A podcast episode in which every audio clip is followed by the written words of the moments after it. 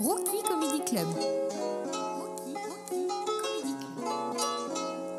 Le stand-up au début avec Mandarès. Cette semaine, j'enregistre un épisode exceptionnel de Rookie Comedy Club. C'est la première fois qu'on va suivre un artiste dans le développement de sa carrière. Il y a un tout petit peu plus d'un an, j'ai eu la chance de rencontrer Yazid Assoumani. C'est un humoriste que j'aime beaucoup parce qu'il est très drôle et très talentueux sur scène, mais c'est aussi quelqu'un d'extrêmement sympa en dehors. Et j'avais passé un trop bon moment avec lui à découvrir son parcours, sa méthode de travail, ses aspirations. On avait discuté de beaucoup de choses, mais sur un temps très court parce qu'il partait faire la première partie de Paul Mirabel à ce moment-là. Et un an après, je me connecte sur Instagram et dans la story de Yazid, je vois qu'il il a son nom sur le fronton de l'Olympia en tant que première partie de Paul Mirabel. Et moi, je trouve ça trop cool, donc je lui envoie un message pour le féliciter et il me répond Ça ferait un trop bon épisode de Rookie Comedy Club. Et je lui dis Banco Parce que j'avais beaucoup de questions à ce moment-là. Est-ce qu'il a gardé la même méthode de travail ou est-ce qu'il a totalement changé? Est-ce qu'il a monté un spectacle? Est-ce qu'il travaille toujours avec les mêmes personnes? Est-ce qu'il a toujours des cheveux? Ça, c'était sa grande préoccupation à la fin de l'épisode précédent. Tout ça et bien plus encore, on en parle dans cet épisode. Il est très riche et il a, je crois, deux ou trois conclusions. On dirait un film de Christopher Nolan, le truc. Mais c'est pas grave parce que j'ai pris beaucoup de plaisir à l'enregistrer et j'espère que vous aussi vous prendrez beaucoup de plaisir à l'écouter. On commence rapidement à parler un tout petit peu de mode dans le stand-up et puis ensuite on bascule dans la vraie conversation. Bonne écoute et rendez-vous à la fin de l'épisode. Ce qui te caractérise vachement, moi, c'est l'image que j'ai de toi quand je te vois sur les réseaux et tout, c'est le côté très. euh, J'ai jamais vu un humoriste avec une photo aussi souriante. Tu vois ce que je veux dire? Ah ouais? C'est-à-dire qu'en fait, dans les images sur les plateaux auxquels tu participes, Mhm. il y a toujours une photo de toi vraiment en train de gaulerie, mais à fond. Ouais, ah, j'ai même pas fait gaffe. Et tu sais qu'en plus, il y a des photos comme ça qui me complexaient parce que j'ai perdu une dent, tu vois. Ah, moi aussi. Et donc, moi, tout ce que je voyais, c'était ma dent en moins. Ah, je comprends. Et je me disais, ouais, vraiment, ils sont vraiment pas sympas de mettre cette photo-là. Hop là, En fait, et ben voilà. Les gens, ils s'en tapent. Mais, euh, mais euh, vraiment, euh, enfin ouais, je sais pas si. Tu sais, c'est comme porter des perruques et tout. Est-ce que c'est vraiment. euh, Non, moi, je pense que, tu sais, j'ai entendu aussi des histoires, euh, des gens qui ont leur, leur chemise de scène. Moi, je trouve ça super, super ringard, moi. Enfin, c'est mon avis, quoi, tu vois. Tu sais, c'est comme quand tu portais des, des, des nœuds papillons ou des costumes. Ouais, et tout. ouais, ouais, ouais, ouais, vraiment, c'est genre pour la scène. Après la scène, tu le nettoies, tu le remets après, c'est ton, ça fait partie de ton personnage. Euh, alors que, bah, tu vois, d'après ce que j'ai compris et d'après ce que les, plus expérimentés ont pu dire, le stand-up, c'est en fait, t'es vraiment toi-même sur scène. Et, du coup, c'est vrai que les meilleurs stand-uppers que je connais, s'ils sont bien habillés, c'est parce que dans la vie tous les jours, ils s'habillent super bien. Mais ils font pas semblant de bien s'habiller parce qu'il y a une scène et après tu les croises dehors, c'est des schlags. Ça veut dire qu'il y, y a des gens qui sont mal habillés sur scène et ils s'habillent. J'ai en tête un humoriste en particulier qui revendique s'habiller n'importe comment, c'est Hakim Gemili. Ah, bah, pff, Et oui, il s'habille n'importe comment euh, dans la vie. Bah oui, il s'habille au hasard. Ouais. Il y a lui, même Adèle. Tu vois, Adèle, euh, carrément, j'en parlais avec un ami à moi là.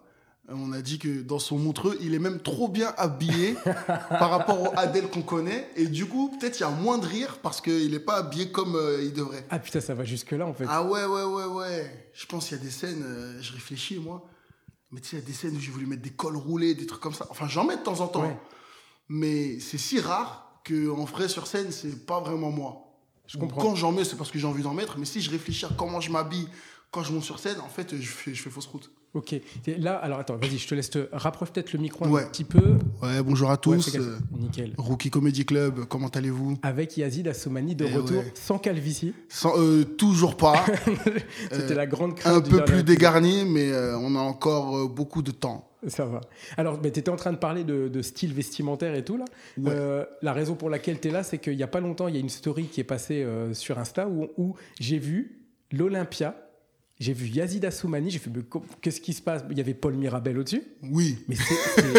Mais attends, c'est la première fois que je vois une première partie avec son nom sur la façade au même titre que le, le- le comédien principal. Eh ben, tu vois, alors quand même, lui, son nom, il est plus gros. Donc, euh, quand même, parce que c'est lui la big star. Mais aujourd'hui, Inès Reg a fait l'Olympia. Ouais. Et j'ai vu qu'en dessous, il y avait écrit le nom des premières parties. Donc, Michael Montadir et Kevin Debonne. Mais c'est ouf. C'est euh, c'est un truc qui est, qui est en train de s'installer dans le stand-up. C'est une tendance ou c'est juste parce que Paul il a voulu faire tout. un kiff et Inès a fait un kiff aux premières parties Je sais pas du tout. Moi, pour avoir euh, vu quelques façades d'Olympia, c'est vrai que j'ai rarement vu la première partie annoncée sur la façade. La seule fois où je l'ai vu, justement, c'était dans un concert de rap, le concert de Joker. Ok. Et la première partie, c'est un ami à lui qui s'appelle Chiche. Donc il a mis euh, Joker à l'Olympia, première partie Chiche. Et moi, quand j'ai vu ça, j'étais avec mon pote Sylvain. Et Sylvain, il fait toutes mes premières parties, c'est avec lui que je fais tous mes 30-30. Et je lui ai dit, moi, quand je ferai mon spectacle, euh, si un jour j'ai l'Olympia, et ben pareil, il y aura ton nom dans la première partie. Et donc moi, je me suis dit, je serai le premier à le faire. Mais alors que c'est dans, tu vois, je sais même pas si j'en ai un d'Olympia. Mais... Et Paul, il me l'a fait. C'était une surprise. C'est beau. Parce qu'il avait euh, sept Olympia, il avait sept dates. Donc les, et les euh, quatre premières dates, il avait mis Je t'aime maman, merci Stéphane. Et la dernière date, c'était pour une association euh, qu'il parraine. Donc là, on voit qu'en fait, à chaque fois, la façade change, mais il nous avait rien dit. Ni à moi, ni à Nordine, ni à Toto qui fait euh, la régie euh, Putain, sur le spectacle. Et donc, euh, on était super surpris. Et en fait, notre nom, il est resté trois jours, quoi. Et genre, quand t'es arrivé sur place, et que tu, tu l'as vu sur place ou t'avais des, vu des, des stories ou... On, on m'a spoil. Ah, on m'a spoil. putain. Nordine, il fait trop de stories. J'étais dans le RERD. Donc j'étais- Nadine Gans, effectivement. Exactement, ouais. Il fait trop de stories. Moi, j'étais chez Sylvain, en fait. Euh, on, on mangeait vraiment des pâtes au ketchup, quoi. Vraiment. euh, tu, tu te dis pas que tu vas manger ça avant d'aller à l'Olympia, quoi. Mais vraiment, on mangeait des pâtes au ketchup. Moi, je perdais à FIFA contre son petit frère de 14 ans. Genre, c'est- une journée normale, quoi. Et je pouvais pas dire, oh, tu gagnes peut-être, mais moi, je joue à l'Olympia ce soir. tu vois, je Quand on dit que le stand-up, c'est une vie normale à côté, en fait. Exactement. Et tu vois, dans le RERD, donc on est sur la route de l'Olympia, et euh, là, je regarde les stories de Nordine, et il se prend en photo devant la façade. Et donc je vois son nom, je vois mon nom, je vois celui de Toto, et je suis dans le RERD. En plus, je suis saoulé parce qu'il y a un mec juste à côté qui regarde des vidéos en haut-parleur, euh, et la même vidéo en boucle. On dirait il s'est endormi devant son téléphone. Donc là, j'étais vraiment saoulé dans le, dans le RER, et je vois mon nom sur la façade de l'Olympia. Je montre à Sylvain. Je lui dis, mais regarde ce qui se passe, c'est un truc de ouf là. Et après, bah, trop content tout le reste du voyage, quoi. Je le Ouais. remercie, Paul. Il nous dit que ça reste les trois jours, c'est une petite surprise. Et donc, il pensait que j'allais le, le voir au moment où euh, j'arriverai à l'Olympia. Mais euh, voilà, Nordine, euh, le, comme on dit, il, fait des stories vraiment. Autant qu'il respire, quoi. C'est un. Mais c'est génial parce qu'il faut, sans trahir de secret, euh, l'Olympia, tu paies pour mettre les lettres devant. C'est pas gratuit, bien sûr. ça fait partie de la prestation. Je- Donc, oui, oui, je crois que. ça, en plus, c'est un vrai beau cadeau. Surtout euh. que mon nom, il y a beaucoup de. tu sais que même moi, j'en parlais avec euh, mes potes et tout. J'ai dit, ah, si, si je fais l'Olympia, je vais m'appeler Az.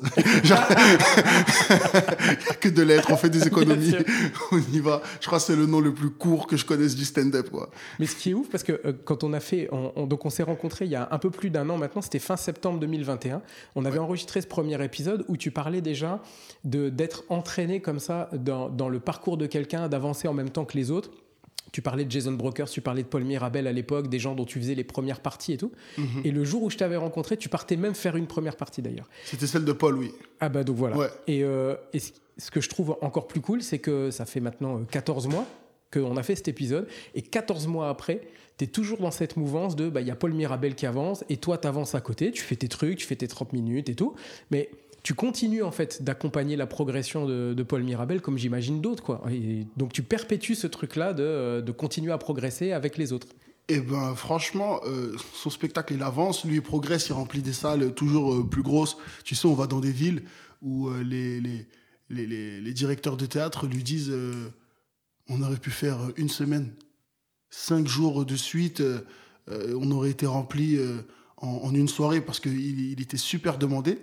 Et donc, il remplissait des salles énormes, genre 1600 places. Des fois, par exemple, le, le féminin à Bordeaux, il me semble que c'est 1600. Et moi, avec mon petit niveau, il fallait que j'assure en première partie. Et donc, euh, petit à petit, sans m'en rendre compte en fait, parce que pendant plus d'un mois, j'étais plus sur Paris parce que j'étais en, en, en tournée avec lui. Je tournais le, le même 15 minutes à chaque fois. Et ben, sans me rendre compte, je m'améliorais parce que j'avais l'impression de la première partie, ils viennent pas pour toi, ils sont beaucoup, ils ont payé cher, ils ont réservé depuis longtemps, il y en a pas beaucoup qui sont là. Et il faut que tu mettes ton pote bien quand il commence son spectacle. Et donc, il y avait des fois où bah, ça marchait pas. Donc j'avais la pression. Et pour le lendemain, j'étais en pression pour que ça marche, pour pas que je gâche son spectacle, pour que tout le monde passe un bon moment. Et du coup, quand je suis revenu sur Paris, eh ben, les, scènes, étaient beaucoup plus simples. Ah, c'est hyper intéressant parce qu'en fait, tu t'es vraiment mis. alors, il y a de la pression intrinsèque dans, déjà dans l'échéance elle-même, mais, mais en plus, ça, toi- toi-même, tu te rajoutes un truc euh, comme ça de pression supplémentaire de, de dire eh, vas-y, faut que tu assures. Et pourtant, c'est arrivé que tu marches pas dans ces occasions-là, dans ces premières parties? Ah, bien sûr, il y a des villes où des fois j'arrive et je me dis, bon, bah, c'est comme ça. Et ils ont pas rigolé. Tu sais, j'arrive, tu sens déjà la première blague, comment ils vont rigoler, comment ça prend, etc. Et il y a des. En fait, on dit que ça s'est mal passé, c'est pas c'est pas exactement ça parce que à la fin du spectacle, il y a toujours des gens qui m'envoient des messages pour me dire qu'ils ont adoré et euh, il y a une centaine de messages que je reçois des fois dans des grandes villes donc euh, en fait, ils ont aimé, c'est juste que nous, on n'est pas satisfait du retour du public. Donc, on a l'impression que, vu qu'on a l'habitude de jouer tout le temps, ils n'ont pas aimé. Mais en fait, eux, ils ont aimé en étant moins expressifs, moins expressifs que la ville d'avant, tout Ouais, simplement. tu disais précédemment dans, dans l'épisode que tu connais ton niveau de rire à toi Mm. et que tu arrives à jauger comme ça si euh, tu obtiens le niveau de rire que tu as d'habitude où ça rigole fort. Ouais. Et je comprends que toi tu dis, c'est pas qu'ils ont pas rigolé, c'est qu'ils ont rigolé un peu moins que ce que moi je sais être capable de faire. Exactement. D'accord. Je pense à une date où, euh, à Marseille, par exemple, où euh, j'ai invité euh, mon cousin et ma cousine. Donc, ils me connaissent depuis longtemps, ils savent que je fais du stand-up. Ils m'ont jamais vu sur scène. Si mon cousin m'avait déjà vu sur Paris, mais sa petite sœur, non. Et donc, moi, je fais le show. Il y avait Franjo en plus aussi là, en première partie. Et euh, moi, ça se passe un peu moins bien. Et donc, moi, je suis un peu dégoûté. Surtout que, voilà, il y a de la famille, etc. Donc, je vais les voir après le spectacle et je leur dis, désolé, franchement, j'étais nul, quoi. Et ils m'ont dit, mais qu'est-ce que tu racontes? C'était génial, on a trop aimé tout le spectacle. Et c'est là vraiment, je me suis rendu compte que, bah, en fait, euh, le public, il aime. C'est juste que nous, on n'est pas satisfait du, de l'intensité des rires qu'on entend. Mais au fond, eux, ils passent un bon moment. Ils n'ont pas l'habitude de consommer des spectacles tous les soirs comme nous, on a l'habitude d'y aller. Donc, euh, faut savoir apprécier, quoi. Tu arrives à prendre ce recul après avoir fini la scène ou à quel moment tu arrives à te dire, hé, des stress, t'as marché.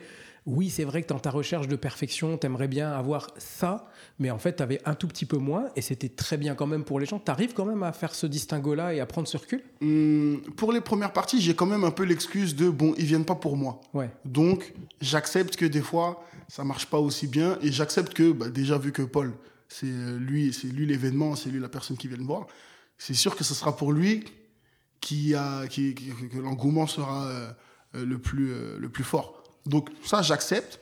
Et, mais j'attends quand même la scène d'après que ça se passe mieux Ouais. pour euh, me dire bon bah c'est comme ça dans cette ville ça s'est peut-être moins bien passé mais c'était cool quand même et, et tant que pour Paul ça s'est bien passé en vrai c'est ça l'essentiel Il, il est, euh, j'allais dire, sensible. Il, il fait la remarque ou il débriefe après de dire, ah, Yazid, pas ouf. ah oui ou- oui oui c'est ça qui est cool c'est ça qui est cool alors moi euh, je lui fais pas de remarques sur son spectacle Ouais.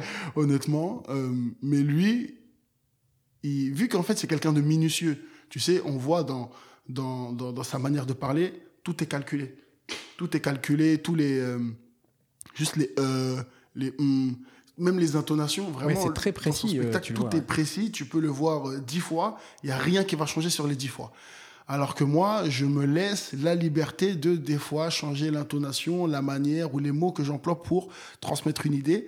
Euh, c'est mon style, mais il y a des moments où ça me porte préjudice parce que j'utilise des tics de langage. Ouais. Par exemple, à dire, tu vois ce que je veux dire, tu comprends, frère, je te jure. Et un jour, il, m'a, il est venu me voir une, fois où ça s'est pas très bien passé. il m'a dit que selon lui, ça, ça me mange des rires. Je comprends. Des fois, il y a des rires qui arrivent et je parle par-dessus les rires parce que j'ai des tics de langage et en fait, ça, ça baisse l'intensité des rires. Et donc, euh, oui, oui, des fois, il me fait des remarques et euh, c'est souvent par rapport à ça. Sinon, par rapport au niveau de blague, etc., il voit que j'écris, des fois j'ai des nouveautés, lui il est content, même quand ça se passe pas bien, il se dit bah, c'est trop bien, tu as écrit de nouvelles choses, c'est frais, c'est nouveau, continue de le bosser. Donc il m'encourage à travailler aussi, euh, bien que euh, peut-être que c'est moins fort que les cinq minutes que j'avais euh, euh, il y a un mois, mais c'est aussi dans, dans euh, l'objectif que moi je travaille mon spectacle de mon côté. Tu, tu peux tester comme ça quand tu es sur la première partie, tu arrives à tester, euh, tu fais 15 minutes, c'est ça tu dis? Exactement. Sur 15 minutes, tu arrives à tester des nouvelles idées à chaque fois euh, Alors, euh, sur les 15 minutes, il y a quand même euh, 10 minutes qui n'ont pas bougé. Mais il y a un 5 minutes au, milieu, en fait, euh, où je parlais, euh, je traitais de quoi? Du fait que j'avais perdu du poids, que j'étais en train de reprendre, etc. Un peu par rapport à ça. Mais j'en avais un peu marre de faire ces blagues-là parce que ça faisait longtemps que je les faisais. Et j'écrivais autre chose. Euh, là, en ce moment, j'étais en train d'écrire sur le, le fait que voilà, j'ai 27 ans, je suis pas marié, mais je m'attendais pas à ça à l'époque, etc. Et donc, euh, je voulais parler de ça, mais je savais que c'était pas prêt Ouais. et que c'est quand même un spectacle, etc. euh, important. Donc, j'ai attendu que la tournée euh, se pose. C'est parce qu'au bout d'un moment, il y avait une période où Nordine en fait reprenait les premières parties, et donc moi j'étais beaucoup sur Paris. Pendant un mois, j'ai travaillé ce passage-là, que je continue de travailler encore d'ailleurs, mais dès que j'ai eu cinq minutes dont j'étais fier, je suis parti prendre ces cinq minutes-là sur les peut-être 10 minutes que je travaille, D'accord. et je les ai euh, rajoutées dans la première partie. Ok. Et tu. Là, ce que je trouve vachement intéressant, c'est que tu as du coup vu cet environnement euh, comédie club d'un côté, Mhm. très, euh, on en parlait juste avant, peut-être ça enregistrait pas encore, mais on parlait de la conversation. Mhm. Vraiment le stand-up, la conversation, parler normalement avec les gens. Et ensuite, tu as fait l'autre exercice qui est d'être dans des grandes salles. Et tu dis, Paul, en plus, dans sa manière de travailler, c'est très précis, c'est carré, c'est toujours la même chose. Tu, tu, tu vois maintenant la différence entre les deux exercices ou pour toi, il n'y en a pas du tout? Entre le comédie club et la grande salle Est-ce que tu fais le même travail dans les deux ou est-ce que tu t'adaptes? Euh, bah, dans les grandes salles, quand même, il faut que je sois. euh, sais, j'ai l'impression de résultat. Alors que dans les comédie clubs, j'ai encore le l'idée que ben, je peux travailler. Donc, je peux venir avec des idées et il faut que je travaille pour Ouais. que le, le matos il soit fort pour justement le moment où, où, où- où je jouerai dans des grandes salles. Mais euh, c'est vrai que des fois, en termes de pression, par exemple, je pense à hier, je me suis pas mis de pression. Et donc, je pense que si je m'étais mis la même pression que je me mets euh, dans une grande salle, alors que ça s'est bien passé, hein, je pense que ça se serait mieux passé. Parce que des fois, on joue euh, juste pour cracher le texte et, et on part et on ne sait pas vraiment si on a évolué, si on a travaillé quelque chose ou pas. Il y a des moments où ça arrive parce qu'on ne peut pas être euh, 100% à fond tous les jours. Mais euh, si on se mettait la pression des grandes salles, des gros événements pour chacune des Ouais. scènes qu'on avait, peu importe qu'il y ait 1500, 500, 100 ou 30 personnes, je pense qu'on avancerait beaucoup, beaucoup plus vite. Je te pose cette question parce que ça, ça m'est arrivé maintenant de faire des comédie clubs, des bistrots, des restaurants, enfin, tu sais, plein d'ambiances différentes et Mhm. des grandes salles. Ouais. Et en fait, je me rends compte que je ne sais pas si je suis à l'aise dans, cet dans, dans, ce, dans cet élément de grande salle où tu sais, il y a le côté un peu théâtre, un peu plus démonstratif, où tu n'as pas forcément la connexion avec les gens. Tu sais, un peu comme si tu étais au Paname avec les gens du premier rang, là, tu vois où ils sont. Exactement. La grande salle te permet pas de faire ce truc-là. Elle te permet pas l'interaction, elle te permet pas le retour immédiat. Mhm. Et je me suis rendu compte que moi, j'étais moins à l'aise dans cet exercice de du théâtre. Et tu tu vois, toi, pour toi, dans ta perception à toi, tu es aussi à l'aise l'un dans l'autre? Non, c'est vrai que c'est différent. Il y a, je pense, à une interview où Farid, il a dit un truc, mais c'était trop marrant. Il a dit, dans les théâtres, t'es devant le rire, et dans le comedy club, t'es dans le rire. Bon, c'est un Je peu, trouve ça juste. c'est un peu, tu vois, imagé, mais je comprends ce qu'il a voulu dire à ce moment-là. Où en fait, c'est vrai que dans les théâtres, ils sont 1500 devant Ouais. toi. Il y a euh, la musique, enfin, il y a la musique, il y a le retour euh, euh, son euh, en direction de- du public, il y a les retours en direction de tes oreilles. Exactement. Et il y a les rires qui sont décalés, qui arrivent un peu, on va dire, une milliseconde après. Exactement. Et donc, tu sais que tu dois laisser un peu le rire venir. Et tu sais que tu dois jouer à fond les blagues parce qu'ils sont beaucoup, tu dois mettre beaucoup d'énergie. Et donc, l'exercice est différent, mais quand je suis revenu des euh, grosses premières parties et que je suis retourné en comedy club, eh ben, j'avais gardé cette énergie des grandes salles dans les comedy clubs. Et en fait, c'était hyper efficace. Ok. Donc en fait, ça t'a amené un euh, euh, ce que tu as appris dans les premières parties, dans les théâtres, etc. Tu l'as mis à profit dans les plus petites salles et tu te rends compte que c'est t'es meilleur grâce à ça? Exactement, parce qu'en fait, je rajoute plus de jeu, je rajoute euh, plus d'intensité dans mon texte, dans la manière de, que j'ai de le raconter. Et, et en fait, ça les fait rire vraiment juste euh, parce que bah, je suis à fond, en fait. Ouais. Alors que des fois, on peut monter sur scène, on se dit, bon, il n'y a pas beaucoup de monde, on a un peu la flemme, on se dit, bon, bon, bon, bon, on, on- on marche, on, on- parle un peu plus qu'on qu'on- qu'on crie, quoi. Et euh, on, est un peu, si on est un peu mou. Et en fait, ils le ressentent. Ouais. Alors que si on se donne à fond, bon, après, bien entendu, il y a la qualité du texte derrière, mais si on se donne à fond, même dans une petite salle, il y a beaucoup plus de chances euh, que ça se passe mieux. Après, c'est facile à dire. C'est vraiment facile à dire. Moi, hier, comme je t'ai dit hier, euh, j'ai joué deux fois devant peut-être 50 personnes et, je me suis pas donné aussi euh, à fond, en tout cas pendant tout le passage, que s'il y avait euh, 1000 devant moi. Quoi. Ouais. Mais, euh, cette question d'énergie, de se donner ou pas, je me dis en fait, c'est t'es toujours enseignant ou t'as arrêté?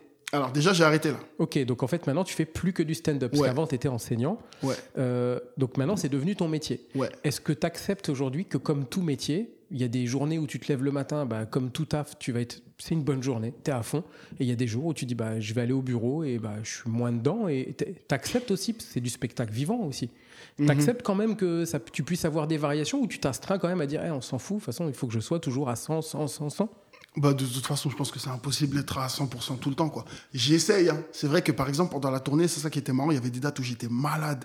J'avais la grippe.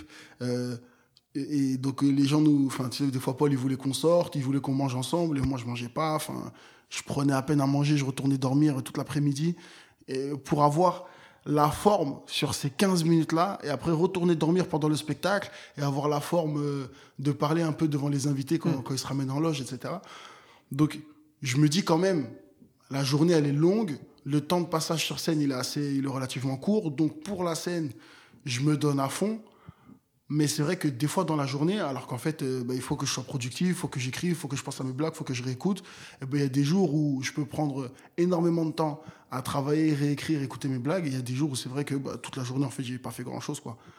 euh, faut l'accepter. faut être rigoureux, mais il faut accepter que bah, des fois, il y a- il y, a des journées de moins bien. Et pour autant, quand on avait enregistré le premier épisode, tu avais dit c'est le travail, le travail, le travail. Ça fait 5 ans maintenant que tu fais du stand-up? Ouais. euh, T'as forcément beaucoup bossé pour arriver là. Mhm. Euh, T'en es où toi dans ton On a parlé de la première partie, ok. Euh, mais dans ton propre parcours à toi, dans ton spectacle, etc. T'en es où maintenant dans ta carrière personnelle? Alors, c'est une très bonne question. Euh, J'avais lancé un spectacle l'année dernière, donc en avril, il me semble. Ouais, en avril. Donc avril, mai, juin. Tu n'avais pas joué au Barbès même à un moment? Si, si, exactement. J'avais 50 fait la minutes, toute première au Barbès, le 2 avril. C'était l'anniversaire de ma petite sœur. Elle n'était pas là, mais bon. bah, Bon anniversaire si elle nous écoute. Ouais. Ouais, mais je, vais- je, vais lui for- je vais la forcer à écouter cet épisode. Et, et donc, euh, j'avais fait le 50 minutes. Et donc là, c'était la première fois que je jouais, euh, moi, en spectacle, devant mon public. Il y avait des gens que je connaissais, mais il y avait aussi des gens que je connaissais pas, des gens qui m'ont vu sur scène et qui sont venus voir le spectacle. Et les rires étaient intenses, alors que c'était des blagues que je faisais depuis un certain nombre de mois, voire d'années. Mhm. Euh, je connaissais plus ou moins le niveau de rire. Il y avait même des blagues que je me suis dit, bon, je les rajoute pour avoir une heure, mais en fait, c'est pas, c'est pas utile que, que j'ai- j'aime plus vraiment ces blagues, elles sont pas vraiment marrantes, mais en fait, le niveau de rire était incroyable. Donc, tu comprends déjà que ton public, euh, il est plus acquis qu'un public de plateau, de comédie club. Hum, après, je me suis lancé à la petite loge pendant trois mois. Mhm. Et donc, là, euh, contrairement à la première, parce que la première c'était un kiff en me disant bon là c'est moi, je fais ma première date de spectacle, trop cool, les gens ils viennent me voir, je suis là pour kiffer. Là en fait dans la petite, à la petite loge, le, le but c'était de travailler le spectacle. Ok. Donc j'ai fait mes blagues, il y avait euh, bah, euh, ouais, 50 minutes, mais des fois ça montait en une heure, des fois c'était 45, enfin tu vois, c'était encore un peu aléatoire. Euh, et déjà, le remplissage c'était pas évident. Euh, c'était pas du tout évident. Les premières semaines, c'était une semaine sur deux annulée. Et après, quand euh, euh, c'était maintenu, il y avait une dizaine de personnes, voire moins. Dans Sachant que la petite loge, c'est 25, je crois. Exactement, Ouais. c'est 25. Après, les quatre dernières, elles étaient complètes, donc on a pu passer un bon moment. Mais malgré tout, malgré les quatre dernières complètes, j'ai décidé de ne pas reprendre le spectacle parce que j'ai réussi à avoir un peu de recul sur le matos que je proposais et sur euh, qu'est-ce qu'un bon spectacle? T'a- T'avais présenté euh, ton spectacle à Perrine et Mélissa avant pour qu'elles le valident, donc t'es- t'as Oui. fait la petite audition entre guillemets. Les 20 minutes, là, oh là là, qu'est-ce que c'est stressant, mais je ne souhaite ça à personne. Donc elles t'avaient dit, bon, ça chez nous c'est ok, euh, viens, joue trois mois. Exactement. et elles t'ont fait un retour après où c'est toi qui spontanément te dis, ok, un, je suis capable de me faire moi mon propre feedback, ou est-ce qu'elles ont eu aussi une contribution en disant, Yazid, ok, euh, là faut que tu bosses ça. euh, Non, non, il n'y a, pas eu besoin parce que surtout, c'était très rarement Perrine et Mélissa qui faisaient la régie. C'était Thomas. Euh, donc avec Thomas, on échangeait beaucoup. Et euh, j'avais déjà dit à Thomas dans les dernières semaines que je comptais pas reprendre parce que j'étais pas satisfait du matos du spectacle.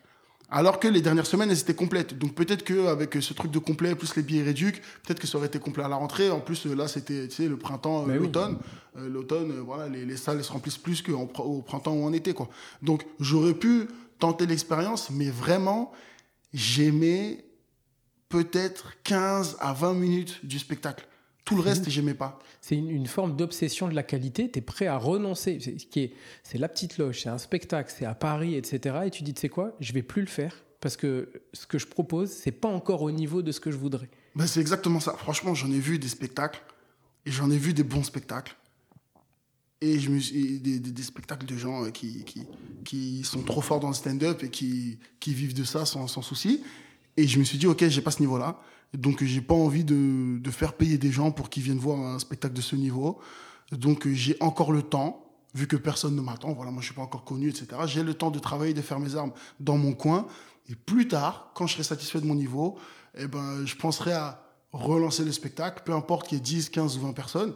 Euh, là, je serai fier du matos que je vais proposer et petit à petit, ça va prendre et on va faire en sorte que les gens viennent. Mais là, je voulais même pas que les gens viennent parce que euh, j'étais pas satisfait de ce que je leur Je proposais. comprends. T'as appris quoi alors pendant ces trois mois? Qu'est-ce que tu en as retiré quand même de bénéfique qui aujourd'hui te sert ou qui va te servir demain? Je pense que j'ai déjà un peu mieux compris euh, l'idée du spectacle. Ok, la, la construction, tu veux dire, et ce que ça doit, ce qu'on doit proposer dans un spectacle au Ouais, public? exactement. Parce que euh, avant mon spectacle, honnêtement, c'était une heure de, des meilleures blagues que j'avais depuis que j'ai commencé le stand-up. Ok, donc Best of Yazid, mais sans forcément de lien logique, sans forcément d'histoire Ah racontée. ouais, il y avait des transitions euh, catastrophiques. je me rappelle d'une fois, la toute première fois au Barbès, où je voulais euh, euh, euh, bifurquer sur mon métier de professeur des écoles. J'ai fait une blague, euh, ça rigolait, et j'ai dit, oh là là, le confinement c'était tellement dur, heureusement que j'ai repris mon travail. Et après, et après j'ai enchaîné, et je leur ai dit au public, je suis désolé, j'ai pas trouvé meilleure transition, franchement c'est de la merde. Et, donc, euh, ouais, après les transitions elles se bossent, tu vois, c'est, c'est- c'est- ça aurait pu être faisable, mais euh, il y avait plein de trucs que je voulais plus faire. euh, et je savais que si je continuais d'écrire, j'allais écrire mieux. Et là, ce que j'ai écrit depuis que j'ai arrêté le spectacle, je trouve que c'est mieux que vraiment euh, 50 minutes, que 55 minutes sur l'heure que j'avais avant. Ok, Donc euh, vraiment, euh, je me dis, mais si je continue d'écrire encore, ça sera encore mieux, encore mieux, encore mieux. Et mon objectif, c'est que, euh, je sais pas, peut-être, je me laisse peut-être un an ou deux encore avant de potentiellement reprendre un spectacle. Et peut-être que ça se fera pas à ce moment-là, et c'est pas grave, quoi. Tu avais dit euh, dans le premier épisode, je crois, euh, mais le- la première année de, même je crois les six premiers mois, j'avais déjà écrit 30 minutes de blagues. Et en fait, jouer, jouer longtemps sur scène, beaucoup de blagues, en fait, ce que tu dis, c'est j'ai compris qu'un spectacle, c'était pas forcément un enchaînement de blagues. Ouais, exactement. Bah, tu vois, euh, c'était à Nanterre la première fois que j'ai joué en 30 minutes. hein. J'avais vraiment deux mois de stand-up. Et donc, euh, c'était la ville de Nanterre qui m'appelait en première partie d'une projection en plein air d'un film. Tous les plans qu'on aime, ça. Euh, ouais, ouais, ouais, à Nanterre Préfecture. Et euh, le- le- le- l'organisateur m'a demandé de jouer 30 minutes. Et j'ai joué 30 minutes. Je sais pas comment j'ai fait. Là, je serais incapable de faire ça. Honnêtement, je serais incapable de le faire. Et je l'ai fait sans souci. J'étais trop fier de moi. On est parti manger en famille, en- dans un resto hyper cher après, parce que c'était l'événement, quoi, tu vois. Et non, non, c'était incroyable. Et euh, maintenant, bah, j'avais pas du tout 30 minutes à cette époque-là, quoi. Et là, j'ai l'impression que je les ai pas non plus, mais euh, je m'en suis sorti, donc euh, c'est faisable. T'arrivais à faire cette part des choses entre euh, le Yazid des premières parties, le Yazid qui fait rire 1500 personnes, qui dans ce monde-là, qui fait les tournées de Paul Mirabel, qui vit un kiff, et qui ensuite va à la petite loge euh, qui remplit pas ou qui annule. Enfin, t'arrivais euh, à gérer cette, euh, cette déception ou cette double vie, entre guillemets, que tu pouvais mener à ce moment-là? C'était super marrant, ça, je te jure, c'est exactement ça. Je partais, on partait en tournée hôtel 5 étoiles, euh, tu vois, 1500 personnes, des rires, des followers, des, des merci pour ce que tu fais, tu mérites vraiment d'être connu, Enfin, tu vois, c'est les messages Bah du public. Ce que tu publies aussi sur Instagram parfois, les bons retours que les gens t'envoient en message, c'est plein d'amour, c'est trop, c'est trop bien. Ça me fait trop plaisir, tu vois. Et, et après, je me dis, bon, bah, la semaine d'après, c'est mon spectacle. Il y a 15 personnes dans le public. Il y a un gars, il est venu par hasard parce qu'il savait pas quoi faire ce soir. Euh, Il y a un gars, il est venu parce que son frère lui a dit, va voir ce spectacle, il est cool. Euh, Il y, a- une femme, elle était venue toute seule. Je dis, mais pourquoi t'es là? Genre, même moi, c'était trop. euh, Et donc, ouais, au début, c'est vrai que c'était un peu. C'était un peu dur, hein. franchement. Il y avait des moments où tu sais, j'avais la boule au ventre. hein. J'étais avec Sylvain pour euh, presque tout- toutes les dates. Et il y avait une fois où vraiment j'avais la boule au ventre. Je lui ai dit, mais je sais même pas ce que je vais dire sur scène. Il y a peut-être 10, 15 personnes dans le public, mais j'ai pas envie de faire le spectacle. Euh, J'aime pas mon matos, il n'y a pas beaucoup de gens qui viennent. Euh, c'est pas évident. Tu sais, c'était un enchaînement de petits trucs qui faisaient que, euh, ouais, j'avais un peu mal vécu cette période, même si avec le recul, ça m'a apporté des choses, etc. Mais c'est vrai que sur le coup, tu te rends pas compte que, euh, ah, bah, peut-être, je me suis précipité. Euh, Qui m'attend pour faire un spectacle? Je suis même pas connu, j'ai même pas d'abonnés. Pourquoi je me suis forcé à vouloir euh, faire un truc Et, et ouais, c'était pas évident. Parce qu'en fait, il y avait, les- les- il y avait euh, une petite pression quand même, mais c'était dans le microcosme du stand-up en fait. J'allais dire, pourquoi, pourquoi est-ce que tu t'es lancé dans cet exercice? On en avait parlé, mais pourquoi tu t'es lancé dans l'exercice de spectacle, si ce n'est euh, pour euh, répondre au fait que, bah, Yazid, 3, 4 ans stand-up, maintenant, il faut aller au spectacle. Mais c'est exactement ça en fait. Il y avait des, des stand-uppers un peu plus, des fois un peu plus expérimentés ou de, du même qui ont commencé en même temps que moi, qui commençaient à me dire mais ton spectacle c'est quand? Parce qu'en fait, par exemple, euh, les stand-uppers qui ont commencé en même temps que moi, il y en a qui commençaient à avoir un spectacle. Donc Paul il avait son spectacle, Nordine il avait le sien, T'as Louis Chappé qui a commencé Louis Chappé aussi a commencé le sien. En plus, lui, il remplissait tout le temps. Euh, même, je voyais, bon, Rémi Boy, il est plus ancien, mais lui aussi, il avait lancé des heures, des exceptionnels. Ray Mendes aussi. Et je me disais, mais attends, tout cela, il commence à lancer. Euh, PV aussi, il Ouais. lançait en plus en même temps que moi. Euh, Yassir, Tom, c'est c'est que des potes qui commençaient à lancer. Et je me suis dit, mais attends, si tous mes potes ils commencent à lancer, euh, je crois que moi aussi c'est le moment, quoi. Et en plus, il y avait aussi d'autres stand-uppers qui me disaient, c'est quand ton spectacle, c'est quand, c'est quand, c'est quand, c'est quand. Et je me disais, mais attends, tout le monde me demande c'est quand. m'appelle. Ça veut dire qu'on m'appelle, on m'attend, on m'attend. Et, et après, quand j'ai lancé, je me dis, mais en fait, personne m'attend. Personne m'attend. C'est en fait, c'est un microcosme du stand-up. Moi, je suis pas prêt. Je lance. J'ai, j'ai, j'ai, j'ai un peu. euh, je me suis senti pousser des ailes parce que je me suis dit, ok, trois, quatre personnes que j'aime bien me demandent si mon spectacle il est prêt. Ça veut dire que j'en ai un, que je suis trop fort. Mais en fait, non. Et c'est pas grave, hein. Mais c'est normal, en fait, en 3-4 ans de stand-up, euh, de pas avoir un, un spectacle au niveau, quoi. Un- là où je trouve ça intéressant, c'est que le podcast, il est dédié aux jeunes humoristes, souvent qui Mhm. écoutent le podcast et, et qui se disent, bah, moi j'ai un an, un an et demi, qui parfois montent des, des spectacles, qui disent, voilà, ça fait un an que je suis là, je lance mon spectacle, je vais louer un lieu. Et en fait, il dit, Hey, le mec, ça fait 4 ans, 5 ans que je suis là, et j'accepte qu'en fait, le... c'était pas forcément ton état d'esprit il y a un an et, un an et demi presque. Ouais, ouais. Euh, mais là aujourd'hui, tu dis, Hey, si j'ai pas de spectacle, en fait, là tout de suite, c'est pas grave. Mm. Presque, non? Exactement, bon, euh, euh, carrément, carrément. J'y pense, hein. J'y ai pensé, surtout que là, tu vois, il y avait l'Olympia. Je me suis dit, putain, les, les, les, les, les followers que j'ai pris d'un coup, peut-être que ça peut, hum, tu sais, me dire, lance une date exceptionnelle de spectacle, vois Mais oui. comment ça prend, etc., parce que tu n'auras pas de mal à la remplir. Mais maintenant, il fallait que je me pose la question de est-ce que j'ai vraiment une heure de spectacle à proposer? Ou est-ce que je veux juste faire une date pour faire genre j'ai un spectacle, j'ai capitalisé? Et en fait, je trouve que j'ai pas une heure de spectacle. Ok. Bah, Mais c'est intéressant parce que euh, tu as, euh, as les gens qui lancent des spectacles comme ça tous les samedis, tous les vendredis à tel Mm. endroit. Et il y a ce système d'exceptionnel. Je vois passer plein d'humoristes. Il y a Ouais. Inès Mela, par exemple, qui fait des, euh, à un moment donné l'exceptionnel à telle date. Alors ça peut être le métropole, l'européen, j'en sais rien. Mais... Et, et c'est comme ça, communiquer sur une date qui en appelle une autre, qui en appelle une autre. Et ça devient presque. Ça, ça construit pas un spectacle programmé régulièrement, mais les dates Mhm. s'enchaînent comme ça. Et euh, je sais pas, je vois ça de plus en plus en fait. Oui, c'est vrai. Bah, en fait, c'est mieux, je pense, hein, de commencer comme ça. Même Louis avait commencé comme ça, avec des dates exceptionnelles. Euh, Ray Mendes aussi fait toujours des dates exceptionnelles. Ilyes Mela, dont, on- dont tu viens de parler, pareil. Et après, si on voit que ça prend bien, bon, on se dit, bon, allez, pourquoi pas faire toutes les semaines Je crois que Nash aussi avait commencé comme ça. Ouais. Et là, maintenant, elle est tous les dimanches. Donc, euh, il y en a plein qui ont commencé comme ça, en fait, pour déjà prendre la température, voir si ça remplit ou pas. Parce que si on voit que ça remplit pas pour une ou deux dates exceptionnelles, on va pas s'embêter à faire euh, toutes les semaines. Enfin, c'est c'est anxiogène, quoi. Donc, euh, je pense que moi, euh, je passerai par là quand mon spectacle sera prêt. Donc, tu as complètement changé d'état d'esprit en fait autour de cette question-là en un an ou un tout petit peu plus d'un an. En fait, ça y est, maintenant, tu es passé dans une phase d'acceptation. Dans ta méthode de travail, est-ce que tu as changé des choses Euh, Moi, je t'avais quitté sur le fait que certes, tu faisais des premières parties, des captations télé, etc. Là, ça- ça- j'ai l'impression que ça prend encore un peu plus d'ampleur finalement pour toi. Qu'est-ce que tu as changé là depuis un an dans ta méthode de travail? Euh, maintenant, avant je comprenais pas, mais maintenant euh, je le comprends mieux. Euh, déjà, j'essaie de savoir de quoi je veux parler. Vraiment, c'est quoi le sujet que j'ai envie de traiter sur scène et en tout en restant moi-même, parce que voilà, sur scène on est nous-mêmes. Je me suis dit, mais de quoi je parle dans la vraie vie, qu'est-ce qui m'angoisse, qu'est-ce qui me préoccupe le plus en ce moment? Euh, et ben c'est c'est de ça dont je vais parler sur scène. Là, par exemple, en ce moment, vu que dans ma famille, là, mes cousins, ils sont presque tous mariés, mes amis d'enfance, ils sont mariés, que je suis l'un des derniers.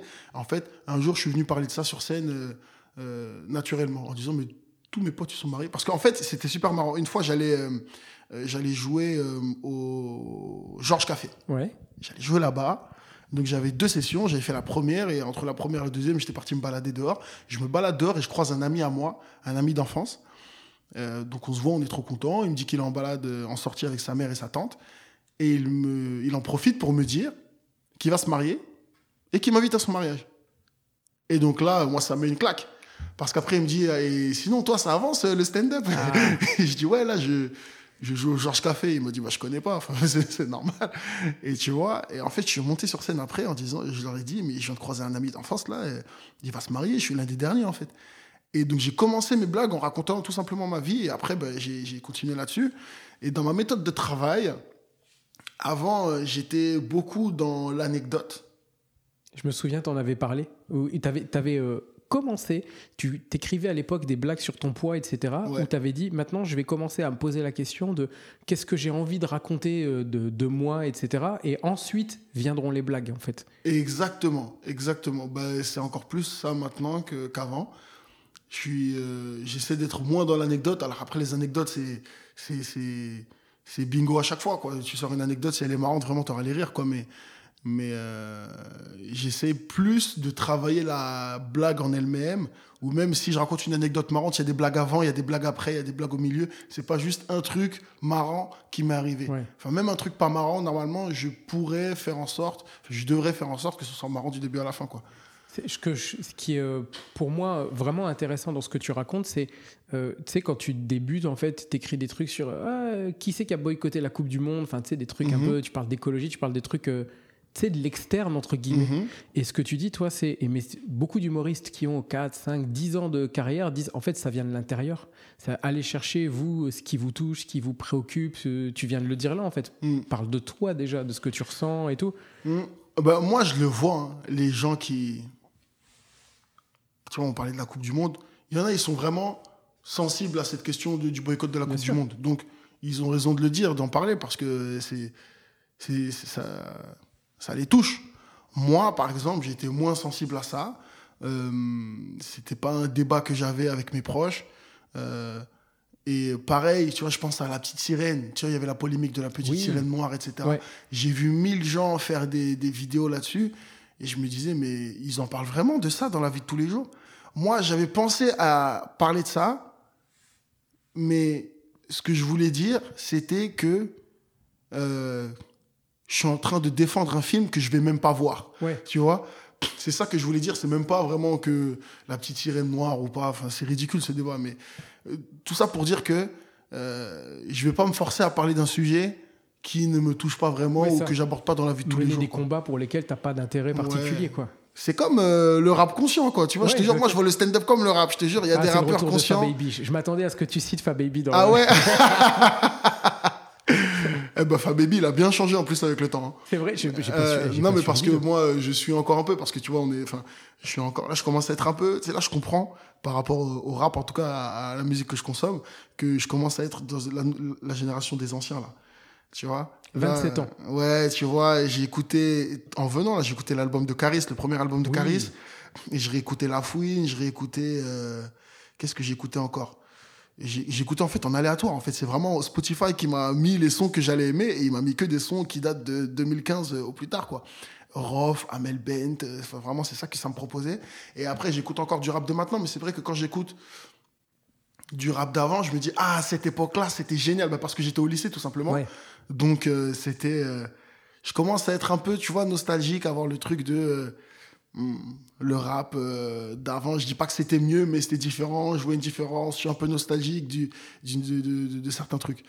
Et donc, par rapport au stand-up, euh, tu sais, il y a des rappeurs conscients. On dit, euh, vas-y, rap conscient, rap conscient, mais dans la vraie vie, c'est des gros fêtards, quoi. Tu vois, rien à voir avec euh, les images qu'ils véhiculent dans leur son. Et en fait, je me dis, dans le stand-up, c'est sûr qu'il y a des stand-uppers conscients, tu vois.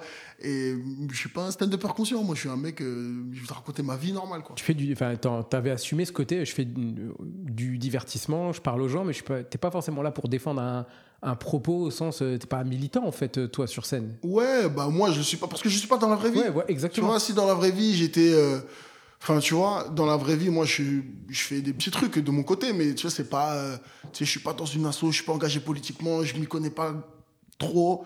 Donc, je peux dire des choses, mais c'est très vite. Enfin, franchement, j'en avais déjà parlé une fois en plus.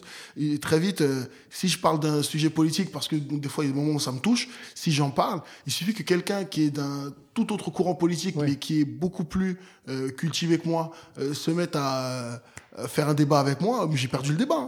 Bien que pour moi, il est 100% tort, j'ai perdu le débat parce qu'il s'exprime mieux et qu'il s'y connaît beaucoup mieux là-dessus que moi. Donc, voilà, je vais pas m'aventurer dans un terrain que je ne connais pas vraiment.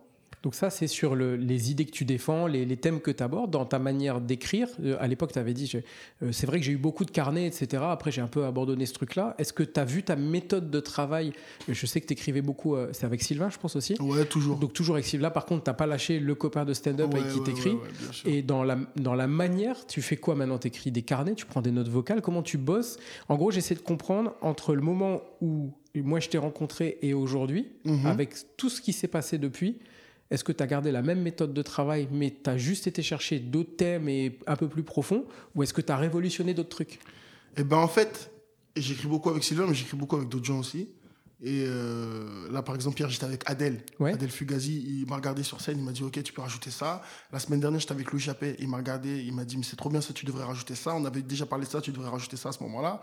Euh, Camille aussi, avec qui j'écris depuis le début, euh, pareil, là, on se, on se, voit demain et juste, il me dit Tu devrais parler de ça. Et un autre pote qui s'appelait Jean-Jean, en fait, on a plein de trucs, même, tu sais, même d'autres stand-uppers, des fois, juste, de, je leur demande ce qu'ils pensent de, de, de tout ça. Tout simplement, moi, ce que je fais, c'est je sais de quoi je veux parler j'aborde le thème, je fais mes blagues. Mes blagues, moi, je les trouve. Mais des fois, euh, tu sais, euh, je regarde droit devant moi, je regarde pas à côté. Ouais. Et en fait, il y a, par exemple, en ce moment, euh, je parlais des ronflements, là, du fait que moi, je suis un mec qui ronfle et tout, il faut que je trouve quelqu'un qui accepte que je ronfle. Ça, c'est Camille, c'est mon pote qui m'a dit, pourquoi tu parles pas de ça? Tu parles pas de tes ronflements, c'est un truc que tu m'as déjà dit dans tes précédentes relations, ça t'a déjà porté préjudice, etc. Parle de ça. pareil, il y avait euh, quand je disais que euh, on a tous des critères, etc., euh, de, sélection quand on cherche quelqu'un. Et j'ai un pote qui m'a dit, mais pourquoi tu dis pas un truc tout bête, mais que si la fille elle est belle, vas-y, tes critères, tu les vois à la baisse parce qu'elle est trop belle. Tu sais, des trucs tout simples, mais que, qui ne sont pas venus en tête. Donc en fait, ils éclairent un peu des angles morts que toi, tu n'avais pas. Et en fait, dès qu'il me rajoute des angles, moi, je trouve les blagues derrière. Ok. Mais c'est vrai que c'est ça qui est bien de travailler avec plein de gens des gens un peu à droite, à gauche, moi j'envoie, je dis qu'est-ce que t'en penses, qu'est-ce que t'en penses, qu'est-ce que t'en penses? Et des fois, je retire, je retire rien de ce qu'ils m'ont dit. Et des fois, ils m'envoient, je sais pas, mille idées, j'en retiens qu'une ou deux, et je dis ça, j'aime bien, je vais travailler ça là-dessus, on va rajouter deux minutes un peu, deux minutes comme ça, deux minutes comme ça. Et en fait, dans mon spectacle, il y a, beau, il y a très peu de blagues qui sont, que j'ai trouvées moi-même. Ouais. moi, heureusement, j'ai des potes, et vu que c'est mes, les potes de la vie de tous les jours, je leur euh, envoie mes blagues, et ils me disent, oh, mais t'as pas parlé de ce qu'on s'est dit la dernière fois, dans la vraie vie? Ouais, je comprends. Et après, euh, ça avance quoi. Donc là, euh, tu as, combien de, matériel dans lequel tu te dis, ouais, ça, ça tient la route, je suis fier de ce truc-là Tu avais 15 minutes pour les premières parties, tu as abandonné ce spectacle de 50 minutes dont tu n'étais pas satisfait. Aujourd'hui, tu en es où en termes de matériel? Là, j'ai 20. Ok. Je fais des 30 alors que. Tu as 20 sur efficace. Il y a 20 vraiment dont je suis fier. Là. Ok. Il y a 20 minutes dont je suis fier. Et je fais des 30 et à chaque fois, je me dis, mais comment je vais faire?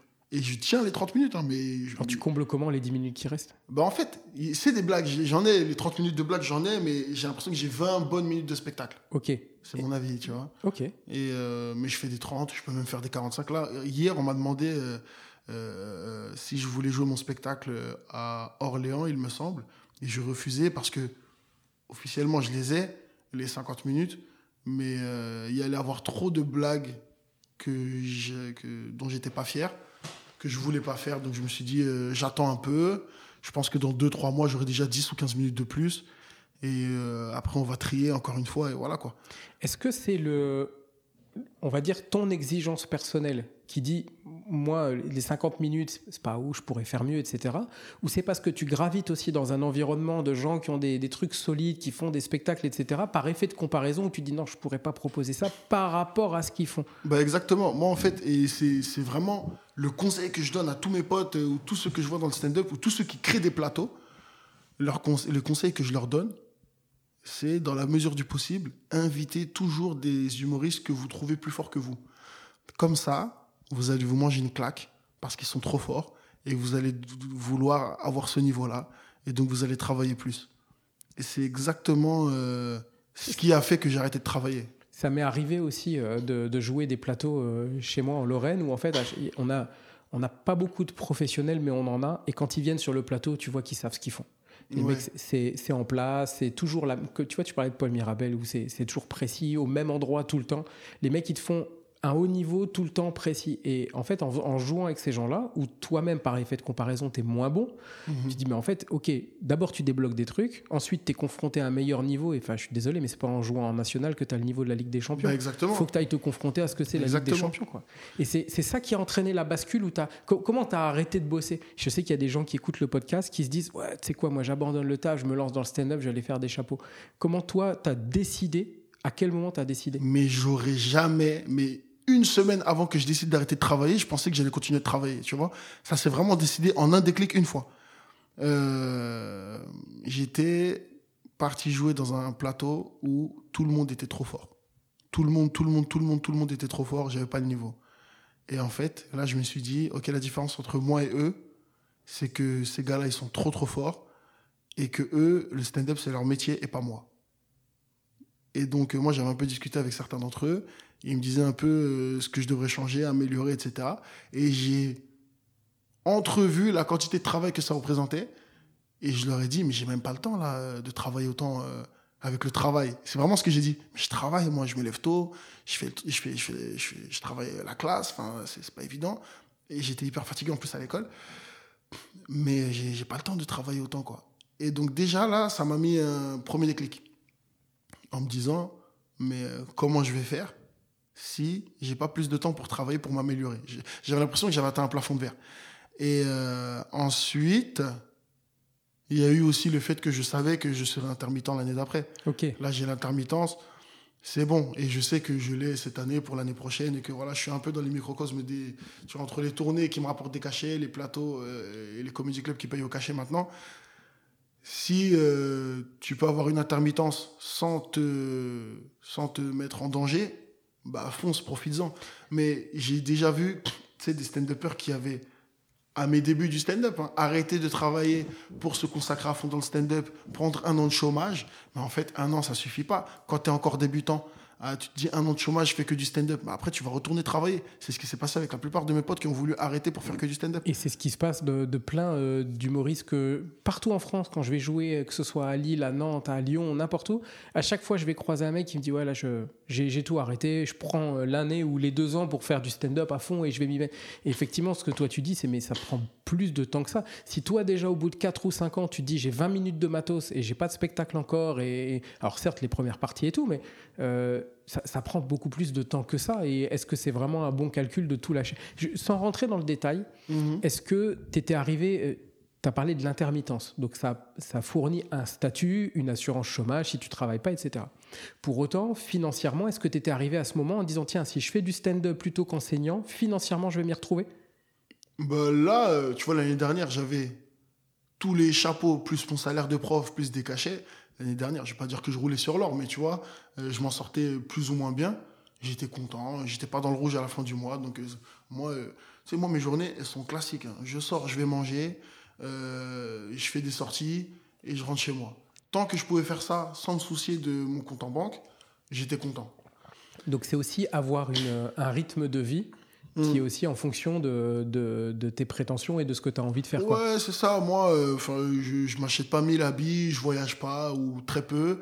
Donc, euh, tu sais, je me posais pas la question. Moi, je vis assez modestement dans la vie de tous les jours, quoi. Juste, j'aime bien sortir manger. C'est vraiment euh, ça. Et quand je mange, je dépense peut-être 20 à 30 euros. Et j'aime bien payer mes potes parce que maintenant, euh, je suis en mesure de le faire et tout. Et du coup, là, maintenant que j'ai que le stand-up, je me vois faire un peu plus attention parce qu'en fait, bah, il a que l'argent du stand-up qui arrive, quoi. Même s'il y a l'intermittence, etc. Il y a moins de chapeaux parce que maintenant, euh, il y a beaucoup plus de cachets. Et euh, il faut quand même aller prendre des cachets pour, renouveler, pour renouveler l'intermittence. Donc là, je vais vraiment faire un peu plus attention. Je pense que j'ai moins d'argent que quand j'étais prof et que je faisais du stand-up à côté.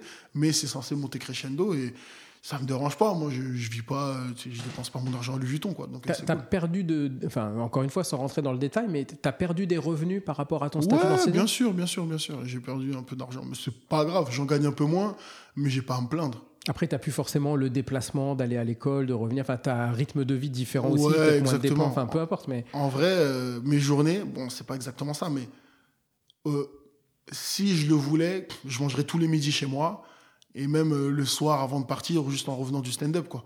Donc, je pourrais même faire des grosses économies de sortie. C'est juste que moi, j'aime bien sortir. Bon, on est là entre potes, on est en plateau, on se dit, on profite, on va manger tous ensemble et tout. Mais sinon, ça va, quoi. Je vis assez bien, il n'y a pas de souci. Enfin, je, je paye mon loyer. Moi, tant que le loyer il est payé, Ouais. je me pose aucune question et je peux le payer. J'ai pas de souci à me faire parce qu'il y a l'intermittence qui vient tous les mois.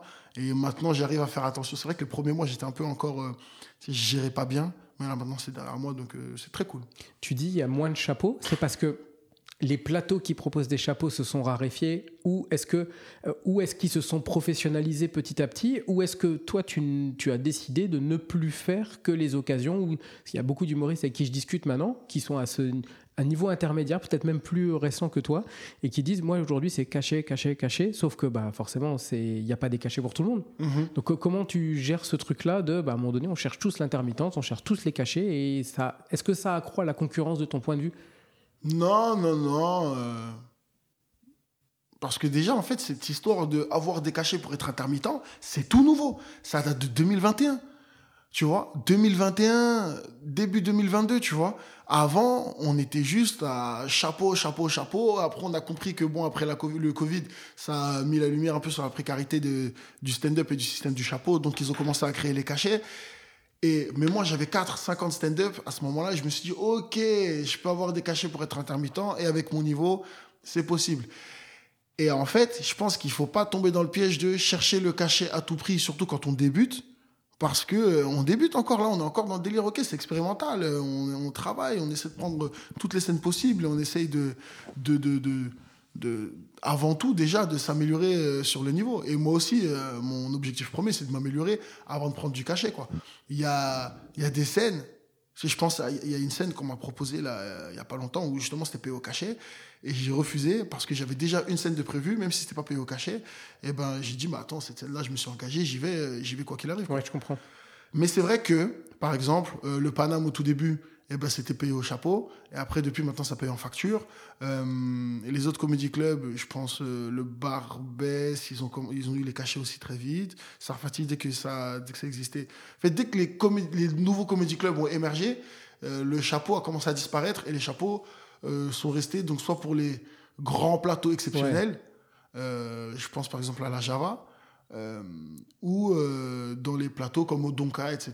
Le Donka qui à deux doigts de devenir un vrai comédie club, hein, limite. Donc euh, je pense que peut-être qu'un jour ils feront du cachet, quoi. J'en sais, sais rien. Tu disais tout à l'heure, euh, le, autant que possible, inviter des mecs forts pour jouer avec des mecs forts. Et Ah finalement, en discutant avec des plateaux un peu partout en province, on se, je vais pas dire qu'on se heurte, mais plus ça se professionnalise sur Paris avec ce que tu viens de dire là, et moins on a accès à des gens forts qui viennent jouer en province parce que ce que tu as à proposer, toi, avec ta petite structure d'amateur euh, en province, tu peux parfois fournir des bons chapeaux, mais ça reste des chapeaux. Et Mhm. aujourd'hui, tu as de plus en plus de- d'artistes, et ce que je comprends, qui disent Bah ouais, mais moi j'essaie de choper l'intermittence et je préfère faire euh, rester à Paris et d'aller jouer à un endroit, peu importe ce que ça vaut, mais c'est un cachet, que de me déplacer à Metz à 1h20 de train. Mais par contre, et même si tu me payes le train et tout, mais il n'y a pas de cachet à la clé. Ouais, c'est ça le problème, hein, malheureusement. Tu sais, moi aussi, il y a un plateau là qui, qui, me démarche, je sais plus comment il s'appelle, ils sont très très cool. Euh, mais le truc, c'est qu'il faut que j'y aille par mes propres moyens. Et donc après, même s'il y a un gros chapeau, je suis pas sûr d'être gagnant. Et donc, euh, et après, en fait, je dors pas sur Paris. Donc, euh, même peut-être qu'il faut que je, prenne, que je me prenne un logement. Tu sais, ça m'est déjà arrivé. Je me rappelle d'une fois, j'étais parti à Rouen ou à Reims. À Rouen, il me semble. Et ben, on avait payé le billet, on avait payé le Airbnb. Et donc, avec le chapeau, finalement, on a gagné que 15 euros. J'étais avec Samy, Boris et Sylvain. Mais c'était trop bien parce qu'on était entre potes, mais au fond, on a gagné que 15 euros ce jour-là. Et donc, euh, c'était. euh, c'était. Tu te dis, euh, bah, faut peser le pour et le contre. C'est vrai que, bon, quand on est à un certain niveau, je pense que bah, si on se déplace, faut qu'on soit gagnant. Mais c'est vrai que quand on débute et qu'on est encore intermédiaire et qu'on voilà, on n'est pas sûr de jouer tous les soirs sur Paris, c'est bien aussi de bouger, euh, de changer de ville, parce que des fois, il y a des bonnes surprises. Par exemple, à Montpellier, tout le monde connaît le Redline, là-bas, euh, voilà, tu te fais euh, un petit, un petit billet, quoi. Je, suis revenu de Nantes, là, il y, a, y, a, quelques humoristes avec lesquels je suis allé jouer. Il y avait mhm. Clémy Deluxe et tout qui était là, et, on s'est retrouvés là-bas. On ne mhm. savait même pas qu'on était là-bas, mais on s'est retrouvés là-bas. En fait, ce qui est trop cool, c'est qu'ils se sont créés un écosystème comme ça, où il y a un mix de le micro paye au cachet, après, tu as des mecs qui payent au chapeau. Enfin, mais ils ont des occasions de jouer où ça joue deux, trois fois par soir dans la même ville et tous les jours quasiment, et, ça peut vivre comme ça, et, et tu te sens, toi, euh, tu as fait les tournées, tu fais du pari aussi. Est-ce que tu te sens encore euh, euh, pari dépendant ou tu arrives quand même à, maintenant, toi, au-delà des tournées, à aller chercher? Ça t'intéresse même d'aller ailleurs? Ah oui, oui, oui. Euh, pareil, je suis allé à Nantes là, il y a trois semaines. Surtout qu'en plus, moi, j'ai grandi à Nantes. D'accord. Donc voilà, c'est là où j'ai grandi. Donc je suis super content d'y retourner. J'ai des amis d'enfance avec qui je suis encore en contact. Mais je suis allé donc avec Sylvain à Nantes et c'était trop bien. C'était le mois dernier d'ailleurs. On a fait quatre jours euh, non-stop. On a joué au micro. On a joué seulement là-bas d'ailleurs. On aurait pu jouer ailleurs, mais on a joué que là-bas. Et on avait même prévu d'y retourner euh, en mars ou en avril. Donc, oui, c'est bien de bouger. Et surtout que là, en plus, c'est un comedy club. Donc, c'est déjà institutionnalisé. On sait que on sera payé au cachet. On sait qu'il y a un public qui est garanti parce que c'est un, peu connu. Donc, euh, c'est cool. il faut bouger, je pense faut bouger à droite à gauche parce que si on reste dans une vision un peu parisienne euh, du stand-up, et je dis pas que c'est pas bien, mais euh, il y a du stand-up dans d'autres villes, il faut aussi voir ce qui se passe là-bas, faire des allers-retours, bouger un peu, voir ce qui, est proposé ailleurs et voir euh, les stand-uppers des autres villes aussi parce qu'il y a des trucs super intéressants ailleurs. Même si c'est vrai que je pense qu'au bout d'un moment, faut être faut, faut monter sur Paris pour euh, prendre du niveau quoi. J'allais dire le niveau il est là-bas. Tout, tout, à l'heure là je vais au, au Paname rejoindre un pote euh, d'Alsace mhm. qui en fait euh, me disait ça quoi. C'est que depuis qu'il est sur Paris, son évolution personnelle est confrontée aux mecs forts et aux gens qui arrivent avec des angles originaux, avec des bonnes idées, avec des techniques. Enfin et t'es confronté à quelque chose que tu vois pas quand tu joues une fois par semaine à Metz ou à Lille ou j'en sais rien. Ouais, c'est ça. En fait, les autres villes, bon Nantes encore c'est différent. Mais euh, les autres villes, ils ont peut-être deux, trois plateaux par semaine avec quand même un paquet d'humoristes. Donc tu joues pas trois fois par semaine en fait. Tu peux jouer peut-être une fois par semaine, une fois toutes les deux semaines. Euh, et donc tu travailles pas vraiment ton matos parce que peut-être même que le public ne se renouvelle pas. Donc tu réécris à chaque fois de nouvelles choses. Mais en fait, ce que tu as déjà écrit, peut-être qu'il aurait fallu le poncer un petit peu. Donc tu vois, il y a un peu tout ça qui fait que bah, si tu viens sur Paris, Bon, il y en a qui abusent un peu, c'est qui font le même 5 minutes pendant 4 ans. Bon, ça, c'est une cata aussi. Mais, mais si tu vas sur Paris, tu... c'est différent. Le, public, il, il s'épuise jamais. Tu, tu, peux vraiment travailler, travailler, travailler plusieurs fois par jour même. Et c'est encore difficilement trouvable dans d'autres villes. Hmm. Ce qui fait que pour travailler autant, tu est-ce qu'il y a des endroits que tu as abandonnés ou est-ce qu'il y a des endroits que tu privilégies? Par exemple, j'entends des stand-uppers dire, tu sais quoi, moi, il y a tel endroit, euh, vas-y, je suis, au-delà de ce truc-là sans être péjoratif, mais aujourd'hui, je pourrais faire autre chose. Tu es encore démarché, toi, par des plateaux et tu acceptes ou tu refuses des choses ou c'est toi qui démarches? Enfin, comment, comment tu fonctionnes maintenant dans la programmation vis-à-vis des comédie clubs? Alors, euh, dans l'organisation, maintenant, les... la plupart des comédie clubs, ils ont un emploi du temps mensuel. Donc, euh, ils, me demandent mes dispos. Et donc, moi, je leur donne. Pour l'instant, en fait, je leur donne d'abord à eux, au Comedy Club qui paye euh, au cachet. Je leur donne mes dispos. Comme ça, au moins, j'ai un nombre de cachets assurés dans le mois. Ensuite, les autres Comedy Club, je leur donne mes autres dispos. Et ensuite, les petits plateaux au chapeau, euh, je leur donne mes dispos. Et donc, à la fin du mois, j'arrive à trouver un équilibre où je joue presque tous les soirs.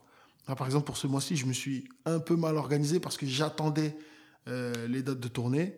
Et ensuite, j'ai envoyé les messages euh, au Comedy Club, au plateau, et etc. Et donc, j'ai quelques trous, mais pas, pas tant que ça. Euh, du coup, je m'organise comme ça. Et oui, il y a des plateaux où maintenant on me propose de jouer et je refuse. mais pas parce que il n'y a pas beaucoup de monde ou et parce que des fois, bah, les conditions en fait, elles sont pas optimales. Mmh. Les conditions en fait, on n'a pas l'impression qu'on travaille. Une fois, j'étais sur scène il y a quelqu'un qui allait aux toilettes, tout, ça, ça, sent la piste. Ah ouais, on est d'accord. Ça sent la piste quand tu es sur scène, c'est pas possible, tu es, dégoûté de jouer.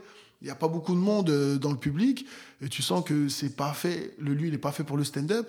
Tu te dis, mais je vais pas m'embêter à venir, quoi. Et donc, euh, voilà, les endroits où j'ai une mauvaise expérience, j'ai malheureusement, je donne pas de seconde chance. À part si vraiment je me rends compte que c'est vraiment exceptionnel. Et il y a des endroits où, des fois, tu te dis, bon, bah, euh, tu as l'impression que, bon, bah En tout cas, quand euh, je suis démarché par un plateau, je me dis, bon, est-ce que la dernière fois que j'y suis allé, j'ai aimé l'expérience? Est-ce que j'ai bien aimé, etc. Est-ce qu'il y a du monde ou pas? Euh, S'il n'y a pas de monde, est-ce que tu sens quand même que c'est une ambiance dans laquelle tu peux travailler? Et si tu peux travailler malgré qu'il n'y ait pas beaucoup de monde, euh, fonce quoi, let's go. Moi, il y a un plateau où j'aime beaucoup jouer. Petite- dédicace à Hugo Pêcheur. Le plouf, j'adore. J'adore là-bas, je lui demande tout le temps de venir. Je je peux venir, je peux venir, je peux venir. Il me dit, ah, j'ai pas de place. Donc voilà, si tu écoutes ce podcast, je t'ai Bon, fait une on dédicace. euh. Mais donc voilà quoi. Ouais, j'aime beaucoup jouer là-bas, tu vois. C'est un- cool. Il y a du beau monde, il y a de, bonne ambiance. Le public, il est hyper réceptif et les conditions, elles sont bonnes euh, euh, là-bas. Donc euh, déjà, euh, t'es, t'es- t'es content de venir jouer quoi. En fait, dans ta démarche de professionnalisation, ce que tu dis, c'est c'est déjà plus important. Moi, peu importe ce que c'est, le club, l'argent et tout, c'est est-ce que c'est un environnement de travail dans lequel j'ai envie de mettre les pieds? Exactement. En fait, il y a tellement de lieux Ben ouais. maintenant et je suis dans une position où je suis un peu plus demandé maintenant que bah je vais pas m'embêter à aller dans un endroit où je me sens pas à l'aise. Donc je vais jouer là où je me sens à l'aise. Tu joues, euh, là, tu, tu parlais d'un planning d'une organisation mensuelle. Ouais. Euh, tu, tu joues combien de fois par semaine, par mois aujourd'hui? Franchement, par semaine, euh, tu vois, le lundi, je joue rarement, mais il m'arrive de jouer le lundi. Donc, je suis à minimum 6, Ok. et des fois, ça monte à 10, euh, 11, 12, euh, voilà. Mais ouais, je suis à entre 6 et 9, je pense, par semaine. Donc c'est entre euh, une et demie et deux fois par jour. euh, alors après, il y a peut-être des concentrations sur chaque jour, mais, mais c'est Mm. en moyenne deux fois, deux, deux fois par jour. Quoi. Ouais, c'est ça. Bah. Hier, par exemple, je devais jouer qu'une seule fois, finalement, j'ai joué deux.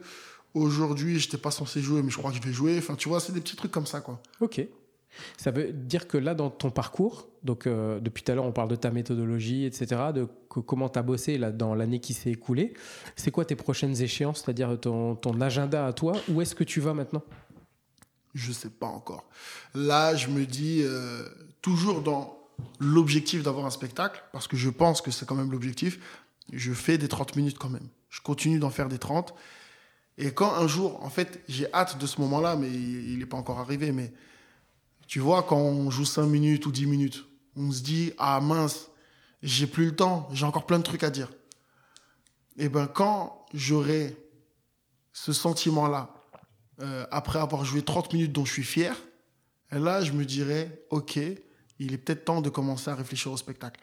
Mais tant que, euh, quand je fais 30 minutes, je suis pas satisfait à 100% de, de, de, de ce que je raconte, eh ben, euh, je me force pas à faire une heure, quoi. Parce que 30 minutes, c'est quand même un mini spectacle, c'est Ouais. un autre exercice, et je me prépare au spectacle parce que voilà, les gens viennent pour moi, il y a un propos, etc. Mais euh, faire une heure alors que euh, pour l'instant personne ne m'attend et que je suis pas connu, euh, je, je me vois pas faire ça précipitamment quoi. Tu continues, donc là, tu as tes 20 minutes fières, solides, qui Mhm. vont se transformer en 30, et quand tu seras plus rassasié du 30, tu iras plus loin. Tu continues les premières parties, j'imagine. Mhm. Euh, tu continues les captations télé, etc. Ou tu as un Euh, peu décroché de cet Eh ben environnement-là? justement, là, euh, depuis, on va dire, ces six ou huit derniers mois, j'ai dû refuser trois ou quatre euh, captations télé parce que, bah, justement, le spectacle, moi, j'étais pas satisfait déjà. Donc, j'ai enlevé tout mon spectacle, j'ai tout recommencé. Et là, il y a que 15-20 minutes dont je suis fier. Et dans les 15-20 minutes, je vais pas prendre 10 minutes pour les mettre à la télé. Attends, ça veut dire que dans ton spectacle, tu as tout jeté? J'ai vraiment gardé. J'ai peut-être gardé 10 minutes, mais Ah même ouais. dans les 10, j'ai- il y a peut-être 7 que j'aime bien, quoi, tu vois. Donc, euh, j'ai ouais, j'ai tout jeté, je recommence. Je recommence. C'est trop bien de faire ça, en fait. Là, mais parce que je suis trop fier des blagues que j'ai maintenant, alors que les blagues que j'avais pour le spectacle, à l'époque, j'en étais fier. Donc, je pense que dans deux ans, ces blagues-là de maintenant, là, je les assumerai pas du tout. Et en fait, c'est marrant parce que il y a des blagues que j'avais écrites il y a 2-3 ans, Hmm. que j'aimais bien, que j'ai enlevées, et que je suis en train de remettre maintenant. Pourquoi? Parce que tu les sers mieux maintenant? Parce que tu arrives à développer d'autres idées Ou c'est exactement les mêmes blagues jouées pareil? C'est la même blague, mais dans un autre contexte. D'accord. Et juste dans un autre contexte, eh ben, ça raconte la même chose que je veux raconter, euh, mais avec cette même blague que j'ai écrite moi-même, mais qui, n'était, euh, qui était juste moyenne à l'époque. Et en fait, maintenant, elle marche beaucoup mieux. Donc, j'ai pas vraiment jeté ces blagues-là, juste pour l'instant, sous la forme sous laquelle je les présentais, moi, ne me satisfaisait pas. Donc, je les mets de côté, j'ai réécrit, je réécris de nouvelles choses, et peut-être que dans ce que j'ai écrit avant, il y a une ou deux blagues qui pourrait, qui pourrait revenir dans le, le spectacle. Mais je pense pas à ça, en fait. Franchement, j'écris mes nouvelles blagues, j'écris, j'écris, j'écris, j'écris. Et des fois, en fait, on me fait la remarque. C'est ce qui s'est passé, en fait, euh, avec euh, Louis Chappet, justement. C'est lui qui m'a dit, tu te rappelles de cette blague-là? Tu pourrais la mettre à ce moment-là. Ah, je comprends. Je, je me suis retrouvé confronté à ce cas-là il n'y a pas longtemps. On m'a demandé de jouer dans un spectacle où il y avait un thème euh, donné qui était le thème de Noël. Et, et on me dit, mais il faut jouer 10 minutes et c'est bien rémunéré et tout. Et je dis, mais j'ai, pas de blague spécialement de Noël. Sauf qu'en fait, Ouais. dans mes vieilles blagues, j'ai des trucs qui parlent un peu de Noël. Puis j'arrive à les reconnecter et ça raconte. D'un coup, il y a une histoire qui se raconte que j'avais pas à l'époque. Et euh, je, vois, euh, je vois ce que tu veux dire. Ouais, ouais, ouais, c'est exactement ça. J'en ai parlé euh, une fois avec euh, Jason Brokers. Et c'est lui qui m'a dit ça, en fait. Il y avait des blagues qu'il avait enlevées de son spectacle et qu'il a remis euh, pour sa captation. Parce que, en fait, à l'époque, c'était pas bon ou c'était pas le bon moment. Il y avait une blague à lui qui qu'il avait donnée à Farid dans son premier spectacle. Et après, Farid euh, ne la faisait plus. Et en fait, la, blague, à la base, c'était la blague de Jason. Et donc, maintenant, il est dans le spectacle de Jason. Ok. C'est trop marrant. Ah, se passer des blagues. euh, Ah, ah, ah oui, oui, oui. Bah, moi, je fais ça avec euh, Sylvain. Mais euh, bon, on se passe pas des blagues, mais c'est juste qu'on se vole des intonations ou des. des- alors, il il le sait pas, mais j'ai. Si, je pense qu'il le sait. Mais il y a 3-4 blagues où vraiment je parle comme lui, quoi. C'est marrant parce que juste je parle comme lui. Mais tu, tu le fais exprès ou ça a déteint sur toi et Ça a déteint sur moi, vraiment. Ah. Comme j'ai déteint sur lui aussi. hein. Mais lui, il a plus volé mes tics et mes mauvaises habitudes, alors que moi, j'ai pris ses bons trucs. ce que tu disais tout à l'heure, un peu l'éthique de langage, ouais, etc. exactement. Tu, tu vois d'ailleurs ce truc, euh, euh, si tu regardes, enfin moi je regarde beaucoup en ce moment les, les reels, les, les captations, bref, les trucs qui sont publiés sur Instagram, Mhm. et je commence à voir euh, ces intonations, euh, les répétitions, enfin il y a, il y a des presque des figures imposées du stand-up maintenant que tu retrouves de, de vidéo en vidéo, où tu te dis Mhm. ah ok. Presque j'ai l'impression que tout le monde est en train de parler un peu de la même manière, avec les mêmes tics de langage, avec les mêmes pas les mêmes angles, mais la même manière d'amener les choses, les mêmes mécaniques de blague. Tu, tu, tu vois ce truc-là ou c'est Ouais, bah, pas, euh, moi- moi, pas forcément parce que je suis en plein dedans, tu vois. Mais j'avais parlé à Candy, qui a commencé le stand-up, tu vois, il y a plus de 10 ans, quoi. Et elle nous disait que, elle trouve que les stand-uppers de notre génération, eh ben, on est plus forts que eux à notre époque. Parce que, bah, justement, nous, on a, on a l'héritage de ce qu'ils ont laissé, tu vois. Mais, par contre, on se ressemble tous. Alors qu'avant, à l'époque, vu qu'il n'y avait rien, il n'y avait pas de stand-up, etc., les gens, ils venaient, ils étaient eux-mêmes. Vu qu'ils étaient eux-mêmes, ils étaient tous singuliers. Et là, maintenant, tous les stand-uppers regardent tel, tel, tel, tel stand-upper parce qu'il il est trop fort. Et en fait, sans s'en rendre compte, on n'est plus nous-mêmes. On essaie de correspondre à euh, ce qu'on a vu de trop fort C'est télé. exactement ça dont je parle. C'est Mm. vraiment avoir l'impression que de vidéo en vidéo, même si je comprends bien que les blagues sont pas les mêmes, il y a une forme d'uniformité qui, je me demande aussi, est-ce qu'elle est pas due au fait que, bah, à un moment donné, les stand-uppers jouent dans les mêmes comédie clubs, que il y a une, direction artistique dans des comédie clubs qui fait que bah, si tu es dans la direction artistique de ce lieu-là, bah, tu continues à jouer. Donc en fait, petit à petit, tu te moules sans même t'en rendre compte dans la manière de parler, dans les blagues. Dans... Enfin, tu vois ce que je veux dire? Exactement. Exactement. Et euh, je pense que c'est. Je vais pas dire en se détachant de ça, mais tout en gardant ce qui est bien dans, dans tout ça, dès qu'on arrivera à être nous-mêmes, vraiment nous-mêmes, nous-mêmes sur scène, déjà, dès qu'on est nous-mêmes, on, on ressemblera plus à personne d'autre. Ouais. Et à partir du moment où on est nous-mêmes et qu'on a en plus pris tout cet héritage de euh, comment devenir euh, fort avec euh, ce qui se passe ailleurs, avec les bons stand-uppers français ou américains, et prendre ce qu'ils ont, ce qu'ils nous ont déjà donné, quoi. Si en plus de ça on arrive à être nous-mêmes sur scène, on sera trop fort, quoi. Mais c'est trop trop dur. Moi, je sais qu'en fait, j'étais pas moi-même avant. C'était euh, c'est mon pote Samy qui me l'a dit il avait pas longtemps, Samy Bell. Il m'a vu sur scène et il m'a dit qu'il était surpris parce que il m'a vu vraiment le gars qui connaît de dehors avec qui on parle, c'est lui qui l'a vu sur scène. Donc le gars un peu gentil qui rigole etc. Mais des fois il est énervé, des fois il comprend pas, des fois il se pose des questions, des fois il crie. euh, et avant ça, je l'avais pas. Parce que j'avais, tu sais, c'était mes blagues de voilà, je suis proche, je travaille Ouais. avec les enfants, c'est trop mignon, c'est trop cool. Regardez ce qu'ils ont fait, ces enfants, ils sont trop marrants. Ah là là, qu'est-ce que c'est mignon. Merci ça. beaucoup, au revoir. Et ben, je suis pas comme ça dans la vie. Des fois, dans la vie, euh, je suis énervé. hein. Et il y avait des moments où il fallait que je montre cet agacement ou des fois ces incompréhensions. Et ça, je les montrais pas avant. Et je, je trouve que je suis plus moi-même. Tu as le sentiment au bout de 5 ans d'être arrivé justement à être euh, suffisamment toi-même sur scène? Bah, on n'est jamais exactement soi-même sur scène parce qu'il y avait des. Enfin, ce serait. Je sais pas si c'est possible, mais tu sais, des fois, on est fatigué. Des fois, on est énervé. Ce serait bien qu'on monte sur scène avec le vrai état d'esprit et qu'on dise Eh là, je suis énervé, mais je vais vous faire mes blagues. Mais sachez une chose que c'est que je suis énervé. Et ça, ça devient marrant quand même. Parce que même en restant, en restant nous-mêmes, on arrive à dire ce qu'on veut dire. Mais. euh, Qu'est-ce qui t'en empêche? Bon, c'est. Moi, je pense. Après, moi, c'est mon truc. hein. Je sais que. Ce qui fait que je fais rire, c'est aussi que je véhicule de la bonne humeur, tu vois. Ouais, tout à fait. Donc, euh, même s'il y a des moments où je parais un peu énervé ou, ou- ou interrogé par euh, certaines problématiques, c'est toujours dans le ton de l'humour, donc c'est cool, et en fait, on en rigole à la fin. Même moi, j'ai le smile. Donc, euh, je me vois pas être un gars euh, aigri sur scène, parce qu'en Ouais. fait, même dans la vraie vie, je le suis même pas. Mais je connais des gens qui, tu sais, il y a des gens qui peuvent être un peu, tu sais, moins cool. Et ben, sur scène, ils doivent montrer qu'ils sont pas si cool que ça en vrai, tu vois. Je comprends. Et dans, finalement, dans, dans l'année là qui t'attend, euh, 2023, ça ressemble à quoi dans ta tête? 2023, hmm, moi j'aimerais bien, mais je sais pas. Il faut, faut vraiment voir si je serais prêt à ce moment-là, mais j'aimerais bien faire une date quand même exceptionnelle. Euh, une exceptionnelle, euh, peut-être vers juin pour terminer l'année, quoi. J'aimerais bien, mais pour l'instant, avec le matos que j'ai, c'est pas possible. Euh, déjà, terminer l'année sur ça, sur un 30 minutes dont je suis fier, tu vois. Là, je suis en train de bosser les 30 minutes, avoir un 30 minutes dont vraiment je suis fier et travailler toujours dans l'optique du spectacle. Mais je me mets pas d'échéance sur euh, un spectacle ou sur euh, une captation parce que là, ce qui m'intéresse vraiment, vraiment, vraiment, c'est mon niveau. Et je sais, je suis sûr et certain que si tu es fort, tout le monde le sait. Et à partir du moment où vraiment je serai fort et que tout le monde le saura, en fait, j'aurai même pas besoin de me casser la tête sur l'exposition, elle va venir toute seule. On va venir te chercher en disant bah, c'est inconcevable que Yazid soit pas euh, sur ce plateau-là, sur cette captation, sur cet événement-là. Exactement, exactement. Tous les gens forts que je connais, je connais pas un fort qui que, que- qui, qui fait pas l'unanimité. Tous les gens forts que je connais, les, les gens s'accordent à dire qu'ils sont forts. Donc, euh, Je crois que c'est mon- Adrien Arnoux qui m'avait dit en podcast, qui m'avait dit il n'y a pas de, il a pas de mecs sous côté euh, qui sont pas découverts et c'est pas normal. Si t'es Ouais.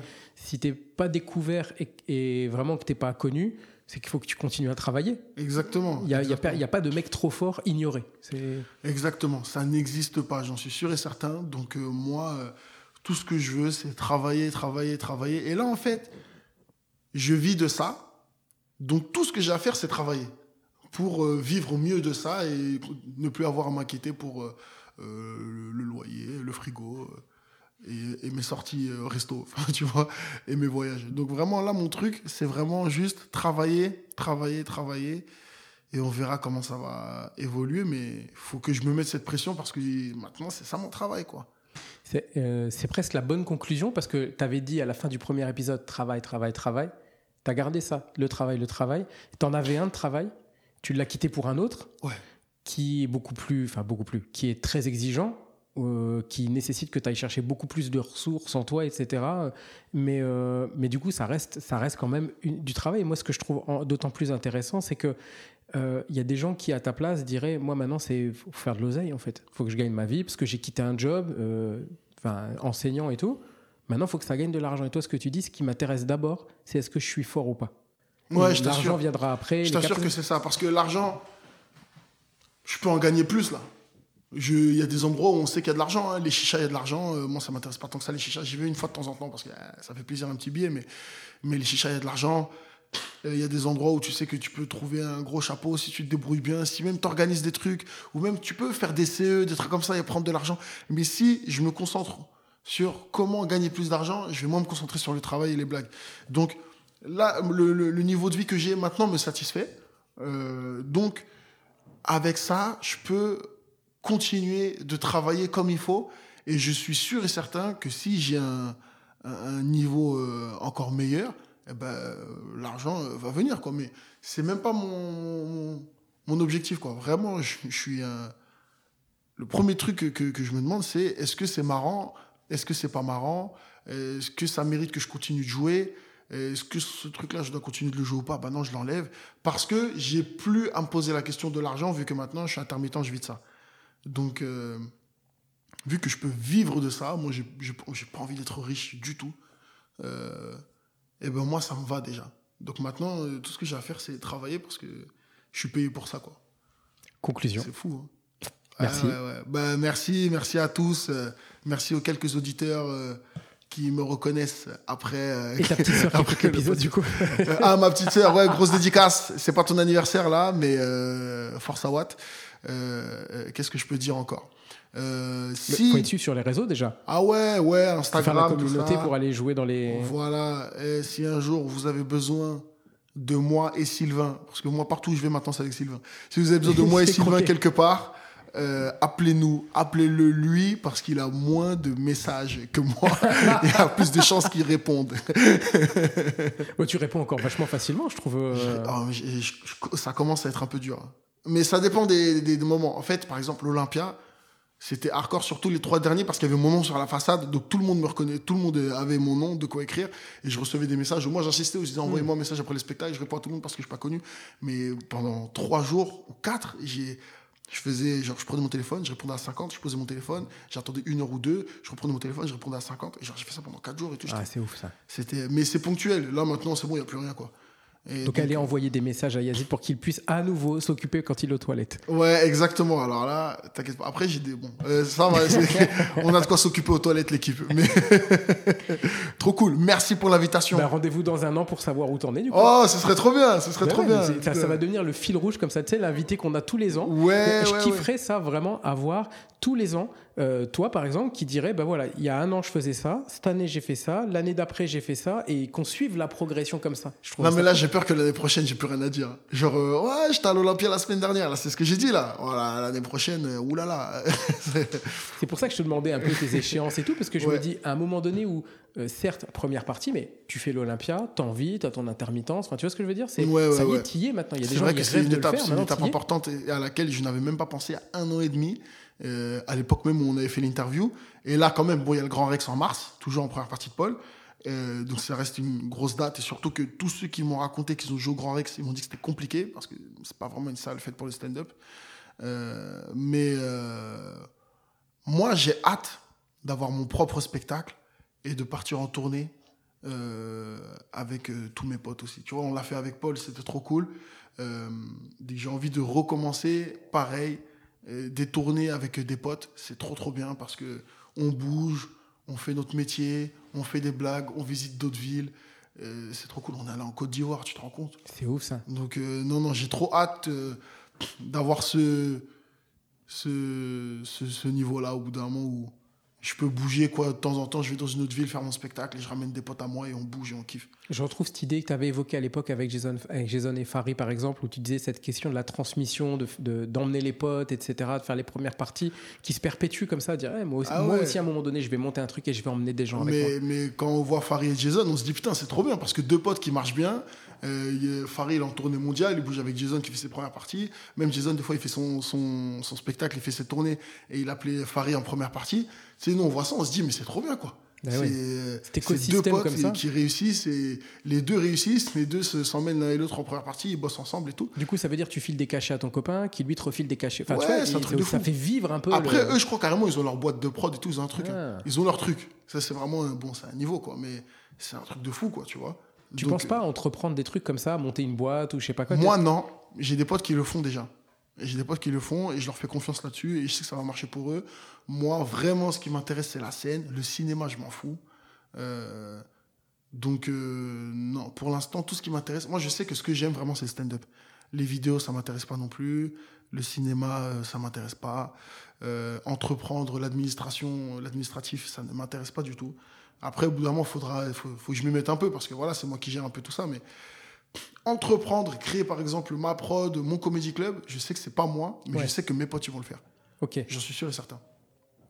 Voilà. Et ils feront croquer probablement, et comme tu feras croquer d'autres trucs, et, ça se nourrit comme ça. bien sûr. Là, mes potes Samy et Boris, ils ont leur plateau, la Loulou Comédie. On, on est entre nous, en fait. C'est une troupe, en fait. C'est même pas un plateau. On joue qu'entre nous et on travaille entre nous. Et on en a déjà parlé. On a dit peut-être un jour, il y aura un, un Lou Comedy Club, quoi. C'est c'est possible. hein. Et je pense que c'est notre ambition, euh, surtout la leur. Et moi, j'aimerais trop que ça se fasse. De plus en plus, tu as des lieux comme ça, des pla- En fait, tu rencontres tellement de. En tant qu'organisateur de plateau, je fais partie aussi, tu rencontres des lieux très cool, Et puis tu rencontres des lieux dont tu dis putain, je le ferais vraiment pas comme ça. Et puis c'est quand même eux qui retirent toute la recette, ils vendent les boissons et tout. Et Mm. le modèle économique, c'est quand même eux qui récupèrent l'oseille à la fin quasiment. Mm. Tu dis, mais si je le faisais moi-même, après tout, c'est gérer un bar. Un Mm. bar où il y a une scène, mais enfin, ça reste gérer un bar. C'est pas, ça doit pas être très difficile, quoi. De, tu vois. Donc, euh, Mm. je comprends qu'il y a un esprit d'entreprise qui s'organise comme ça. Mais bon. Non, mais après, bah, chacun son truc. Quoi. Il, y en a qui, il, y en a, il y en a qui aiment faire ça. Il y en a qui le font. Moi, j'ai tenu un plateau quatre semaines en 2018. J'ai dit plus jamais. Qu'est-ce qui t'a pas plu? Tous les messages que je recevais. Ah. Eh, je peux jouer, je peux jouer, je peux jouer. Et moi, je voulais pas être méchant. Donc, je répondais à tout le monde, mais ça me faisait chier. Et donc, euh, il y en a qui le font très bien, il y en a qui gèrent et tout. Moi, vraiment, j'ai détesté. Euh, je me faisais, je vais pas dire, je me faisais harceler parce qu'en plus, c'était un tout petit plateau open mic et tout, tu vois. Mais euh, je recevais tellement de messages que moi, j'aimais pas, quoi. Et après, euh, tu sais, j'ai essayé de ramener du monde aussi.